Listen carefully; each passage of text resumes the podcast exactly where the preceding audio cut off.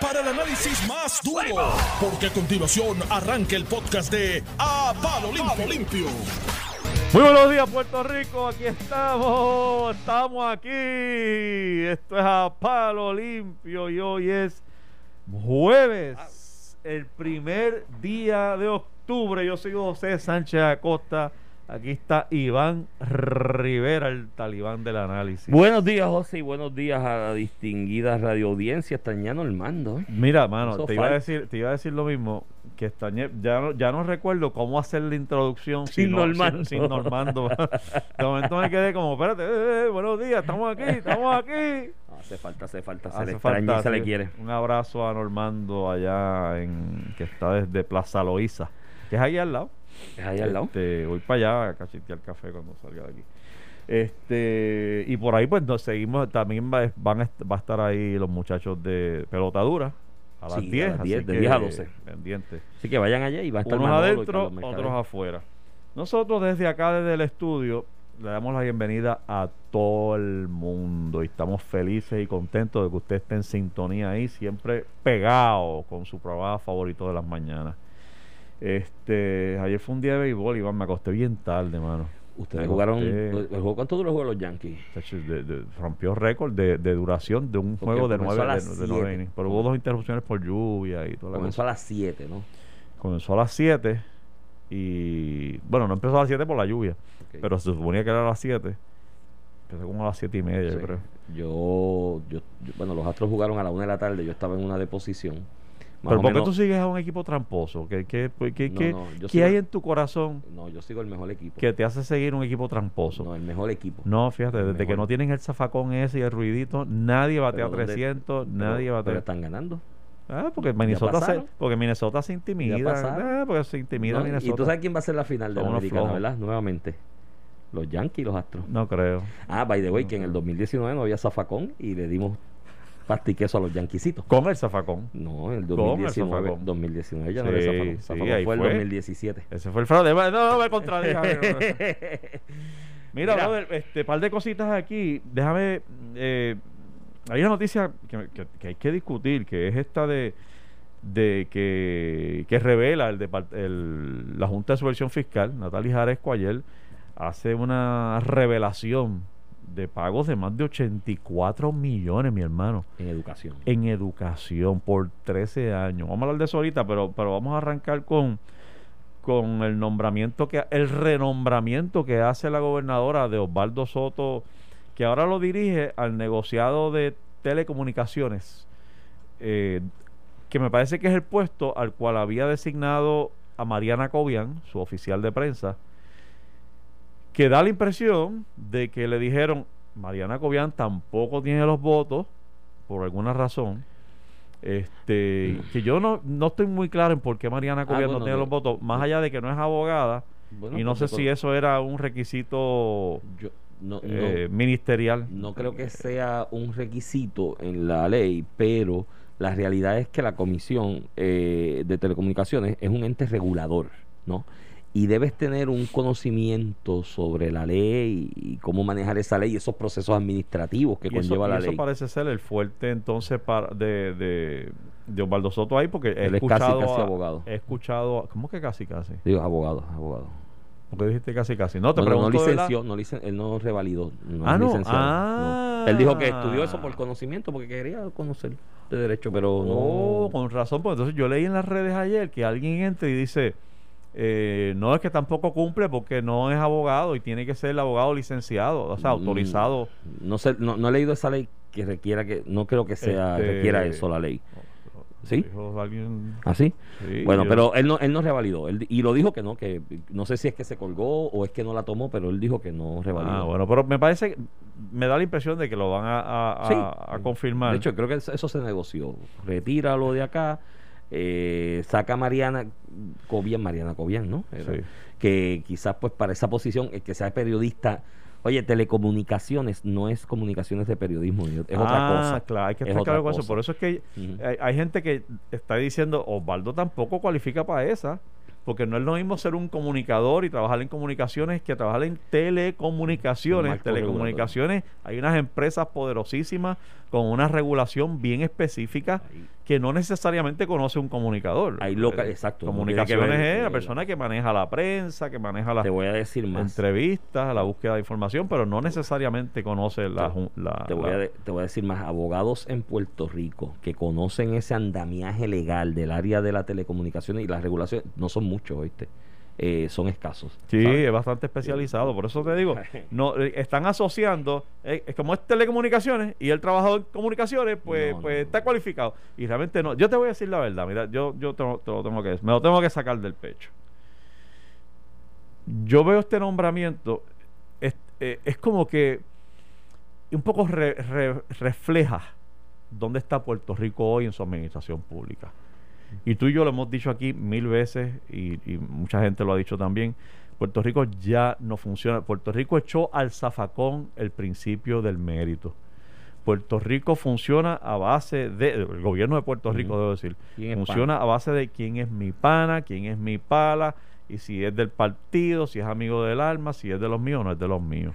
Eh, Es disculpa que te interrumpa, Ajá. pero y le agradezco a Di López, aquí de, de Noti1, que me envía la sección de la ley correspondiente Ajá. y señala que tanto el presidente como los comisionados asociados eh, debe ser ingeniero o abogado, auto, de hecho, es ingeniero, maestría o doctorado en ingeniería, o, eh, o abogado Autorizado. autorizado. a ejercer su profesión con al menos 10 años. Así que Pues no, tampoco. no, no, si, si no, yo no sabía que no, que no era licenciado, no, no desconocía eso. Pero si ese es el requisito, entonces no, no cumple tampoco. es out también ahí. Pero ¿cuál es el empeño de trabajar en el gobierno? Pero, toda la pero vida? es que a los, que ah, ahí voy, pero, pero antes de eso, a los que, a los que escucho hablando, senadores hablando, porque ya este no requeriría de, de, de la Cámara, a los senadores que escucho hablando, hablan de que el tipo es perfecto, que es idóneo para esa posición, porque como él está en comunicaciones, pues, pues ¿sabes?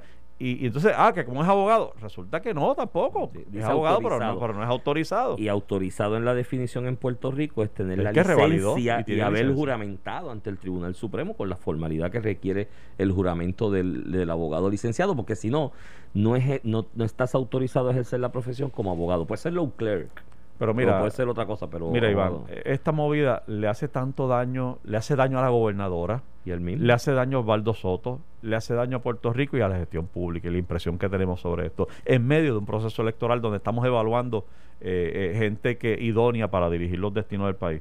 Eh, es, es realmente bien, bien decepcionante, desafortunado, porque entonces luce como que es que yo tengo que colocarlo en algún lado, tengo que poner los míos en algún lado, y con Osvaldo Soto se va, cuanto asesor hay del presidente del Senado para allá para la administración de, de- servicios generales.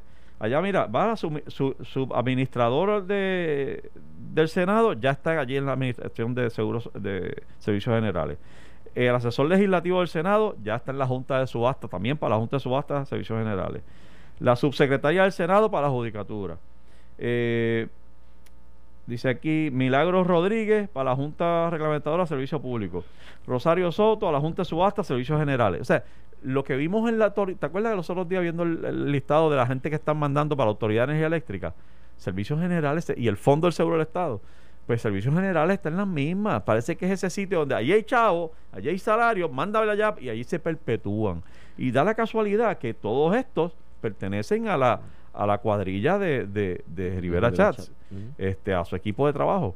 Eh, lo cual pues hace pensar a uno, tú sabes que esto es una conversación, el presidente del Senado, tengo esta gente, colócamelos aquí, yo te puedo probar, aprobar otras cosas Bueno, pero- si tú me das estos nombramientos, que son gente que yo quiero mucho, gente bien trabajadora. Pero- Aquí se pasaron el principio del mérito hace rato al extremo, Iván, de que hoy vuelve Osvaldo Soto a hacer el tema porque vuelven a asignarlo a una posición donde evidentemente o aparentemente no cumple tampoco con los requisitos de ley para, para, para, para asumirlo. Entonces tú dices, ¿por qué estamos haciendo esto? ¿Por qué tan burdo el intento? Es tan burdo que ni la prensa lo pregunta, vamos. Ni la prensa ya porque se ha normalizado Ese el que el tú problema. tienes que sacar gente de tu equipo para atornillarlos para que tengan un empleo. Es que esta persona no puede emplearse por sí misma. O sea, que, ¿cuál es el mensaje? Oye, yo estoy seguro que es una persona competente, pero ¿por qué hay que estar llevándolo de la mano a la agencia? Aquí está, esto es como si tu mamá saliera contigo a buscar trabajo y, y empezara a hablar por ti. Mira, el nene mío es bien bueno, tú me lo puedes contratar en tal sitio. O sea, es, es horrible la impresión. Sí. Y lo digo con mucho respeto a Osvaldo y a la gobernadora misma, que tiene un legado del cual debe preocuparse. Pero parecería que no, que no le importa la impresión y la opinión que tiene el pueblo de ella. Mira, Es bien triste para mí. de Yo creo que tú diste en el clavo del- de, lo- de la magnitud del- en la magnitud del problema en la descripción. Es que ya se ha normalizado. Se ha normalizado. Sí. Esto es así y están los azules hoy. Mañana están los rojos y hacen exactamente lo mismo. ¿Y cuál es la respuesta? Ah, los azules lo hicieron también. Me- ¿Entiendes? Ese, ese es el gran problema y esa es la gran tragedia. Yo, hasta cuando el asunto de Osvaldo con lo de poner para Contralor, pues dije, mira, lo, pues qué sé yo, pues tener la competencia, pero para ese puesto no. El aceptar este nombramiento sin tan siquiera haberse leído la ley, me da la impresión, tengo que diferir ahí de lo que señalaste, que tú dijiste, estoy seguro que es competente. Ya a mí, yo estoy poniendo eso en duda. Yo creo que hay un grado de incompetencia porque la competencia conlleva la autocrítica de saber hasta dónde uno puede dar en distintas circunstancias y profesionalmente. Eso es parte de la competencia. O sea, a mí tú no me, no me puedes mandar a ser contralor, no me puedes mandar a dirigir a ser, no me porque yo te tengo que reconocer que mi- mis capacidades no dan para eso. ¿Me entiendes? O sea, yo, hecho, para mí Digo, era para abogado. Lo, lo primero ¿sabes? que tú haces es leer la ley a ver si tú Por con eso, los porque si eres abogado, exacto. Y eso, y me recuerdo una historia ahí que, que me hizo alguien de cuando estaban buscando presidente de la comisión, que se le acercaron a una persona y le dijeron, mira, para que estés ahí, no, pero es que la ley no me, no me permite, porque la persona es competente y leyó la ley, tú sabes, y entonces, oye, si él acepta esa nominación sin haber leído la ley de para dónde va, es como un afán de quedarse viviendo del presupuesto del gobierno. Mira, mano, privatiza, da un puesto de confianza que paga más de 10 mil, quizás 12 mil pesos mensuales, porque debe estar por los 130, 140 donde está en Fortaleza. Tienes que ir reconociendo que se acabó y que en diciembre se acabó y te tienes que ir al mercado de empleo como todo el mundo. Si eres tan competente, créeme que te vas a buscar una buena, quizás no 140 mil, pero te vas a buscar un buen salario que te va a dar para vivir bien en la empresa privada. ¿Cuántas personas aquí... Tú no has trabajado nunca con el gobierno, ¿verdad? O, Bueno, yo traté. bueno, Yo- nombraste, yo- no cobraste porque dos días, no, te pagaron los dos días eso, que- esos dos días que estuviste nombrado. Pero yo no he trabajado nunca con el gobierno, conozco gente bien competente que nunca trabajó con el gobierno y mano en la empresa privada le va bien.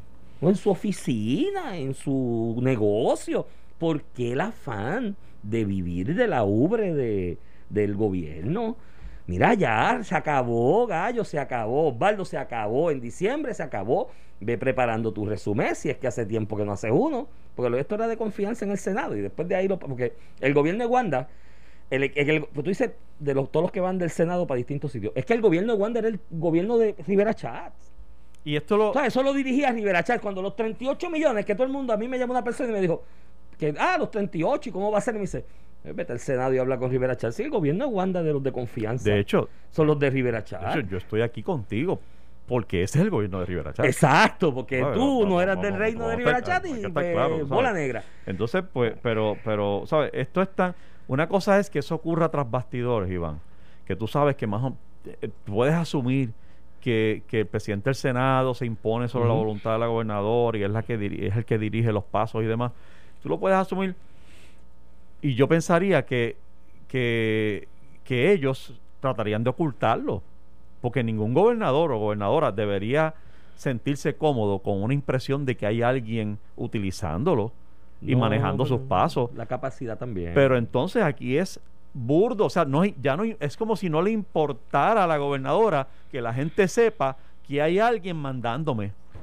Vamos a ponerlo en esos términos, o sea, da la impresión de que ella no- ya no le importa, porque todos los nombramientos, casi todos, por lo menos los que los que salieron ayer, son de gente del Senado, gente eh, de, Pues que de- ella- de la confianza de Rivera nunca- Chats que ella quiere colocar junto a Osvaldo Soto, que también era de la confianza de Rivera es Chats, y es la razón por la que ella nunca tuvo gente de confianza para Era- dirigir es- el que gobierno. fue el equipo porque de ella- Rivera vino, ella Sí. vino de secretaria de justicia, que aquí se tiraron a las calles, Ricky renuncia, y yo recuerdo, esto fue una columna y yo, de verdad que ustedes están pidiendo que Ricky renuncie, estamos claros, todo el mundo, ¿verdad? Que si Ricky renuncia es Wanda, la gobernadora. que, esto- que una persona que no tenía una estructura, él no tenía un plan administrativo porque eso no estaba en su cabeza y nunca pasó por su cabeza. Ella estuvo hasta el último minuto diciendo, pues si me toca, pues me toca. Entonces, ¿qué hizo Rivera Chat hábilmente? Aquí estoy, vente, te voy a dar una estructura y te voy a llevar a la reelección total, porque es lo que quería era extender su presidencia para poder salir reelecto. Y dijo, te voy a dar una... Y le montó una estructura que él sí la tenía, porque él siempre tuvo aspiraciones de ser gobernador. O sea, el golpe de Estado a Ricky por parte de Rivera Chat iba de la mano de que él quería ser gobernador. Él hace una conferencia de prensa cuando Aguanda juramenta gobernador y dice, pero si te puso ahí fui yo que fui que llevé el pleito contra Perluisi. Yo fui, como démelo a mí, que yo fui el que me lo gané con todos los senadores, el PNP alrededor. Oye, y pues, hermano, ya es, yo creo que yo creo que Perluisi tiene que ir expresándose de esto y ir poniéndole un detente a esto. Porque si no se lo come vivo. Si no se lo se come lo vivo. come vivo como le hizo Entonces, ¿qué vas a a, hacer? Fortuño y le ¿Qué hizo va a a hacer Rosselló. Perluisi en enero? ¿Qué va a hacer Perluisi en enero? Todos esos nombramientos bien hechos o no, con gente competente o incompetente, ¿qué va a hacer en enero? ¿Dejarlos ahí? De hecho, debería haber una expresión ya. Seguro. Ya Pierluisi debería estar expresándose, de- rechazando este tipo de, de práctica donde tú estás atornillando a tus más íntimos. Eso es así. Porque de lo contrario, entonces la gente lo que está es confirmando que él vendría a hacer lo mismo. O sea, si tú no te desvinculas, el mensaje que me estás diciendo es, yo voy a hacer lo mismo. Sí. No, así que estoy calladito, no hay problema, que muevan sus fichas porque yo moveré las mías en su momento. Ese es el mensaje, mano, es horrible. Entonces, eh, yo realmente lo Ay. que veo es una forma del presidente del Senado que ve su futuro político electoral medio en la cuerda floja. Déjame acomodar mi gente. Dejan acomodar mi gente este y de esa manera me perpetúo yo. Está buscando Porque aquí- tú sabes que el presidente del Senado, si pierde las elecciones, se va a hacer multimillonario, si no lo es ya. Este, con Bueno, los distintos dice- contratos en cuanto municipio y en Anoche- cuanto agencia. Anoche en un lugar me dijeron, mira, eh, si el PPD, tú sabes que te habló que el PPD puede ganar las- el Senado, la mayoría en el Senado, aunque pierda la gobernación en la Cámara. Alguien me dijo, no, si él ya está empujando a una persona del PPD para presidente, porque él lo va a manejar. a ese nivel es la cosa. Vamos a una pausa y regresamos con los millones votados en educación.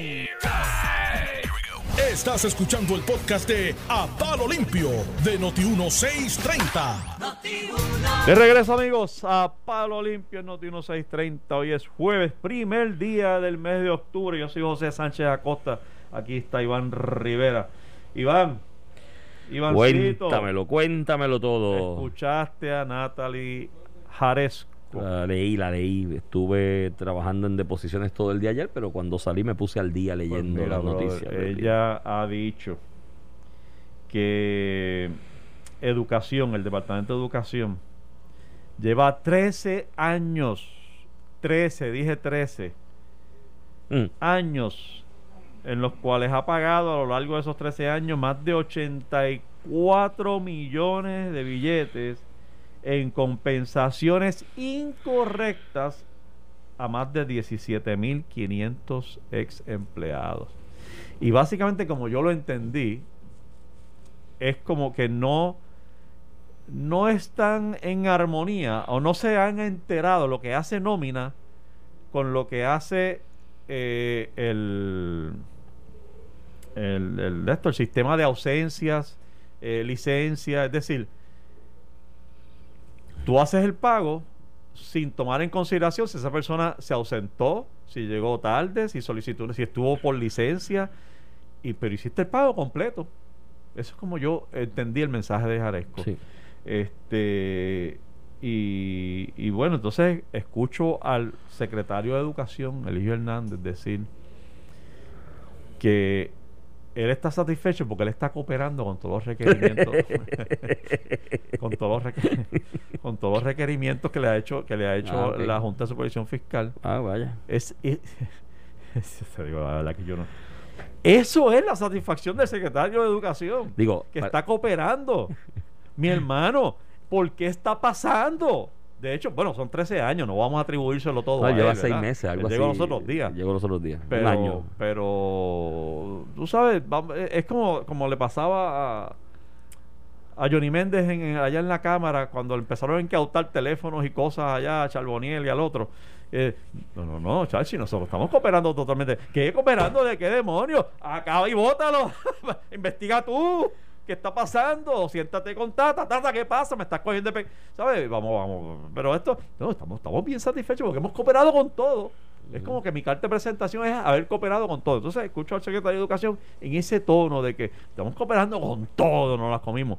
Pero lo cierto es que por 13 años, y, ah, bueno, y, y de hecho prometió, eh, propuso que para diciembre ya él ha logrado implantar este sistema que se adquirió hace tiempo ya, se, se adquirió en el 2007-2008, por cierto, este sistema para armonizar nómina con el con la con las ausencias, parece que es que están separados, o sea, hay un departamento de nómina. Yo pensaría que hay un departamento de recursos humanos donde se maneja todo.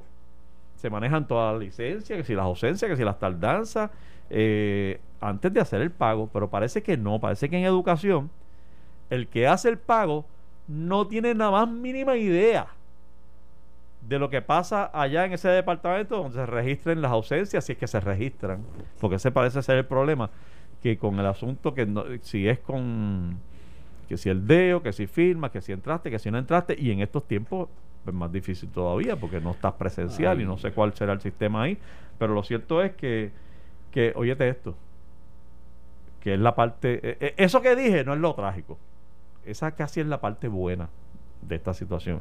La parte trágica, la parte cómica, es que Jaresco dice que está pasando en un montón de agencias, hermano, que se está sobrepagando. ¿Y ahora qué queremos hacer?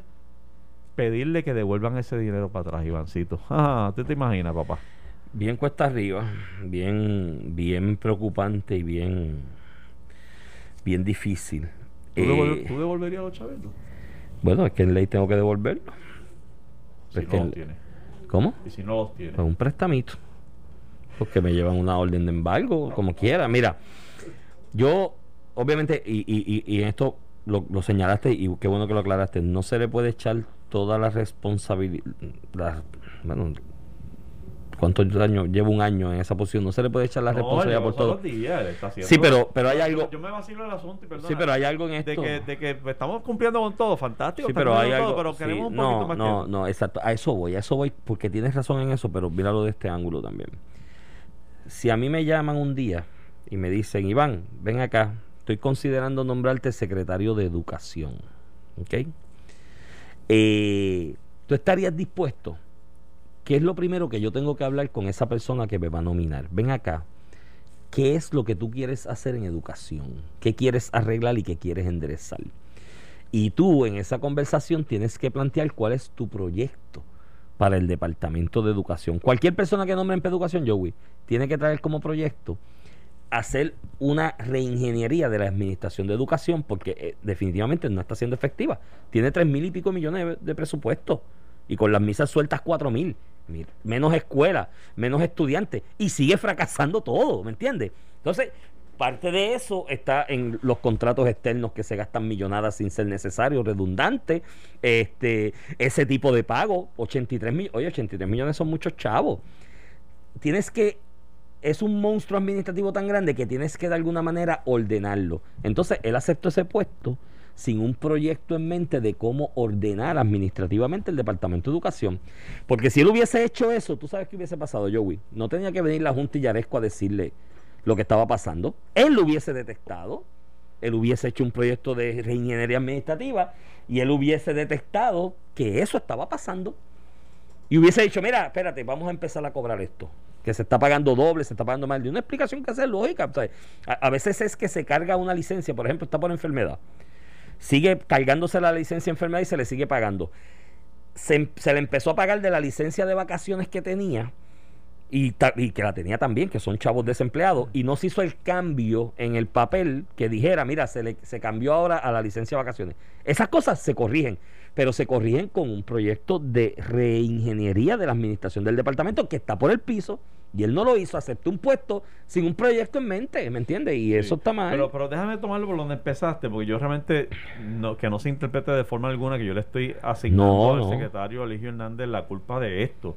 ¿Verdad que él es el que ha tenido que bregar con el asunto y yo pues de nuevo me vacilé el asunto de, de- de su respuesta, pero, pero eh, este sistema se adquirió en el 2007. ha llovido. Por ahí han pasado, han pasado unos cuantos de allá para acá. Estamos hablando de 13 años. 13 años eh, que se adquirió un sistema, no se ha puesto en vigor, no se ha implantado por la razón que sea, pero no fue Eligio, es que no lo implantó el otro, ni el anterior, ni el Sí, anterior, sí, ni el sí. anterior. Y se han acumulado sobre 84 millones de pesos pagados incorrectamente. En un país en quiebra, hermano, que esa es la gran noticia detrás. En un país Ajá. en quiebra está pagando, no solo devolviendo millones al gobierno federal por no usarlo, sino ahora pagándole de forma incorrecta eh, a, Una- a una- personas que no. una no persona, bueno, digo, y digo quién es, una persona cercana a mí, la madre de mis hijos. Fue educadora, se fue por una de esas ventanas de retiro más temprano y se fue. Y ella tenía suma de sus licencias acumuladas y todo lo que había y hizo un presupuestito. Y dijo, porque eh, a diferencia mía, pues ella es ordenada en las finanzas, hizo un presupuestito y era no sé cuánto. Y cuando se retira, que va y somete todos los papeles, el presupuestito se le fue a pique.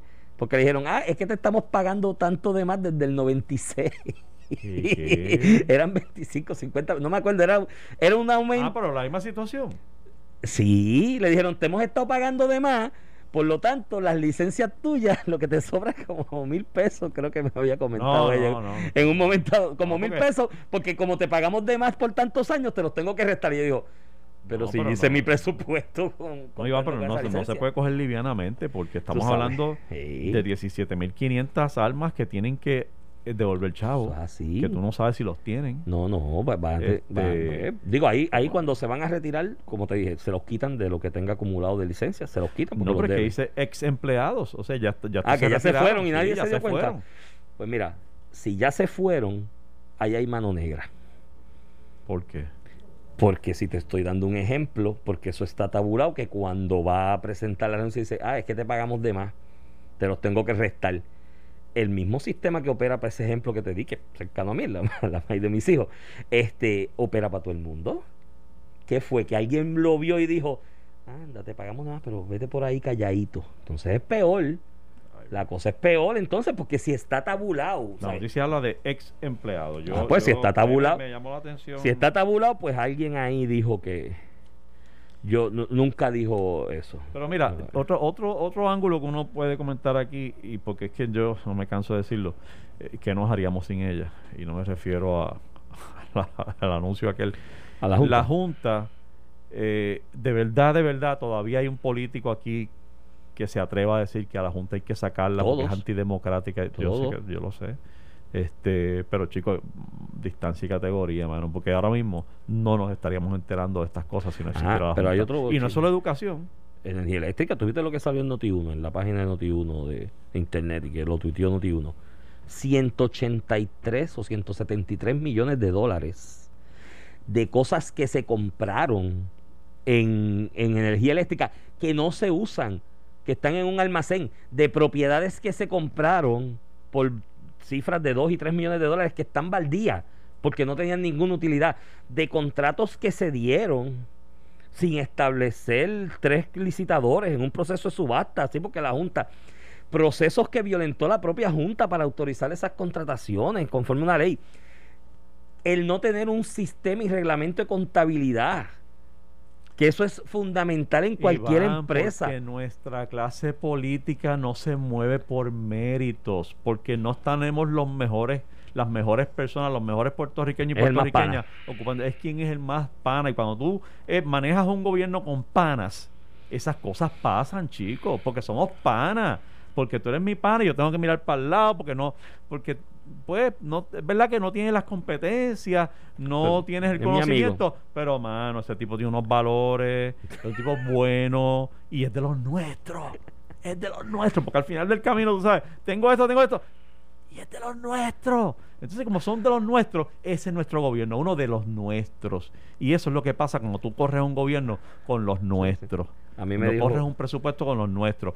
Y hay de aquel que se atreva a decir que la Junta no es necesaria. Si aquí no tuviéramos esa Junta, mano, yo no quiero pensar dónde Estaríamos estaríamos. peor, manga por. Digo, estamos. eh, Manga, por hombro. Bueno, estamos manga es- por hombro. Estamos, aún teniendo esas siete personas ahí eh, Eh, que- encima. Sí, vamos a ver los siete nuevos que vengan, a ver si son más proactivos y tienen los pantalones bien puestos para meterle leña a quien hay que meterle leña.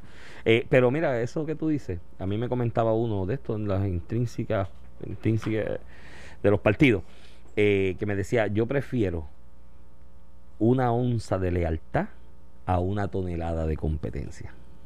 Así me dijo una vez uno que tiene Wow. deci- poder decisional. Digo, eso está bien bonito Sí, en las relaciones no. personales. Sí, pero para el gobierno. Pero no para administrar ¿Tú sabes qué? un, un presupuesto. Antes, antes que se creara el Estado moderno como está ahora, con gobiernos que tú eliges por voto la gente, en las ciudades repúblicas de Italia, que fue el primer proyecto así de administrativo, no se elegía gente por voto. La ciudad se reunía y decía, vamos a contratar a fulano. Y había unos tipos que se movían de ciudad en ciudad vendiendo sus servicios como administradores. Y se le pagaba un sueldo bueno por administrar el capital y la ciudad y el proyecto administrativo. Si fracasaban, ¿tú sabes qué hacían? Los colgaban en la plaza. Si robaban del presupuesto de la ciudad república, si mentía, si cometía fraude, lo colgaban en la plaza. Así que, así- gotitas históricas Así que, con Iván Rivera. No estoy sugiriendo eso, Gotitas pero rojas. no estoy sugiriendo eso, es que eso salió del subconsciente así que me acordé de ese dato. Qué barbaridad. Mira, chico. pero hablando de, Pero de mira, mala supervisión y eh, los sí, eso- nenes. eso, los ah, nenes. eso, ah, me Sí. leíste la mente. Sí, porque- Hay, hay, eh, se informa que hay un artículo que refle- refleja que hay 59 menores eh, desaparecidos. De 59 59 menores que han estado bajo la custodia del Estado. Asumo que el Departamento de la Familia, de estos que colocan porque remueven y demás, o no tienen un hogar, o los padres están presos. la lo que custodia sea. la tiene el, La Departamento custodia de la la tiene el Familia. Estado. Y le han desaparecido 59. Y se da a propósito la noticia de, de el contexto este donde está han desaparecido distintas jóvenes, niñas. Eh, pues, sepa usted que esto de las desapariciones eh, se extiende más allá. Y yo, esta noticia a mí me, me, me toca, ¿sabes? me toca el alma porque estamos hablando de niños que se supone que el Estado o los removió o llegaron a ellos para protegerlos, para ser protegidos. Y una vez tú proteges de una situación particular, el Estado está obligado, Iván Rivera, a hacer esfuerzos razonables, todo lo que pueda hacer, Para, lograr restablecer el núcleo familiar de ese, de ese, de ese niño o niña para que pueda regresar. ¿Tú te crees que aquí estamos cumpliendo con eso? No, aquí no estamos cumpliendo con eso. Aquí no hay esfuerzo razonable. Yo sé que hay trabajadores sociales que me deben estar cayendo encima en este momento, porque yo sé que hay muchos que trabajan mucho y No, y están trabajan haciendo duro, esfuerzo, pero son muy pocos y no dan pero son muy pocos, no tienen los recursos. Y eso ha provocado que tengamos que leer una noticia de 59 menores desaparecidos de las narices del, del Estado. Y la pregunta es, ¿dónde están? ¿Dónde andan 59 Pero menores? me- mírate, mírate la vaina. Aquí entrevistaron a alguien del departamento de la familia en Noti1 hace un día atrás o dos sobre esto. Y tú sabes qué dijo la persona. Ah, es que se autorrelocalizaron. Y yo, ¿cómo es? Espérate, que se autorrelocalizaron. Y a lo mejor en ese eh, concepto de autorrelocalizaron, tú puedes decir el de 15 años, el de 14, el de 16, grandecito, medio manganzoncito, se fue a la fuga por ir para abajo. todo, y pero es que en la lista hay niños de entre 5 a 7 años, 5, 6, 7 años. Mire, un niño de tacho. 6 años no coge y hace una maleta y se va. Entonces, según aquí no se supervisa el peso y lo que se paga, si es que se pague bien y no hay supervisión ni gerencia de nada, hasta en eso, en cualquier país del mundo, Sánchez Acosta, que el Estado tenga la custodia y el control de la custodia física de niños de 5, 6, 7 años, que se le desaparezcan y no sepan dónde están, eso es un escándalo de marca mayor. Es un escándalo de marca mayor y de violación de, y señalamiento de violación de derechos humanos y de los derechos de los niños mayores. Es un señalamiento fuerte, es una cosa grave. Y vamos a, suponer que están bien esos niños, ¿me entiendes? Vamos a suponer que están bien en algún lado, pero no lo sabemos. Y no tenemos certeza. Y si ese niño murió, y si ese niño está siendo maltratado, y si ese niño es víctima de trata humana en este momento y está siendo mercadeado por ahí, y el Estado que tenía la custodia de esos niños no sabe dónde está, mi pana. Mire, mi hermano, a la verdad que aquí hemos llegado a un nivel de degradación del concepto de gerencia y administración pública que no tiene explicaciones, mi hermano. No tiene, o entonces aquí están hablando de las Miss Universe en los benditos debates de los candidatos y las vainas, cuando cosas tan fundamentales como esta, mi pana, ¿cuál es el proyecto nuevo de gerencia? ¿Cómo se va a resolver esto? Eso es lo que hay que estar hablando a, a un mes de las elecciones. No, no, olvídate eso. Eso, no, eso no va a ser tema de conversación porque esto es un gobierno de los panas y son los nuestros. El que diga eso pierde, porque dice, ¿para qué voy a votar Pues por ti si no me va a dar trabajo? Pues seguro. Acho, mira, vámonos, vámonos, que Nelson ya se molestó. No, yo también. Mira, de las escuelas me dicen los millones que están en equipo sin usar en todas las escuelas del país. Esto fue el podcast de AAA Palo Limpio de Noti1630. Dale play a tu podcast favorito a través de Apple Podcasts, Spotify, Google Podcasts, Stitcher y notiuno.com.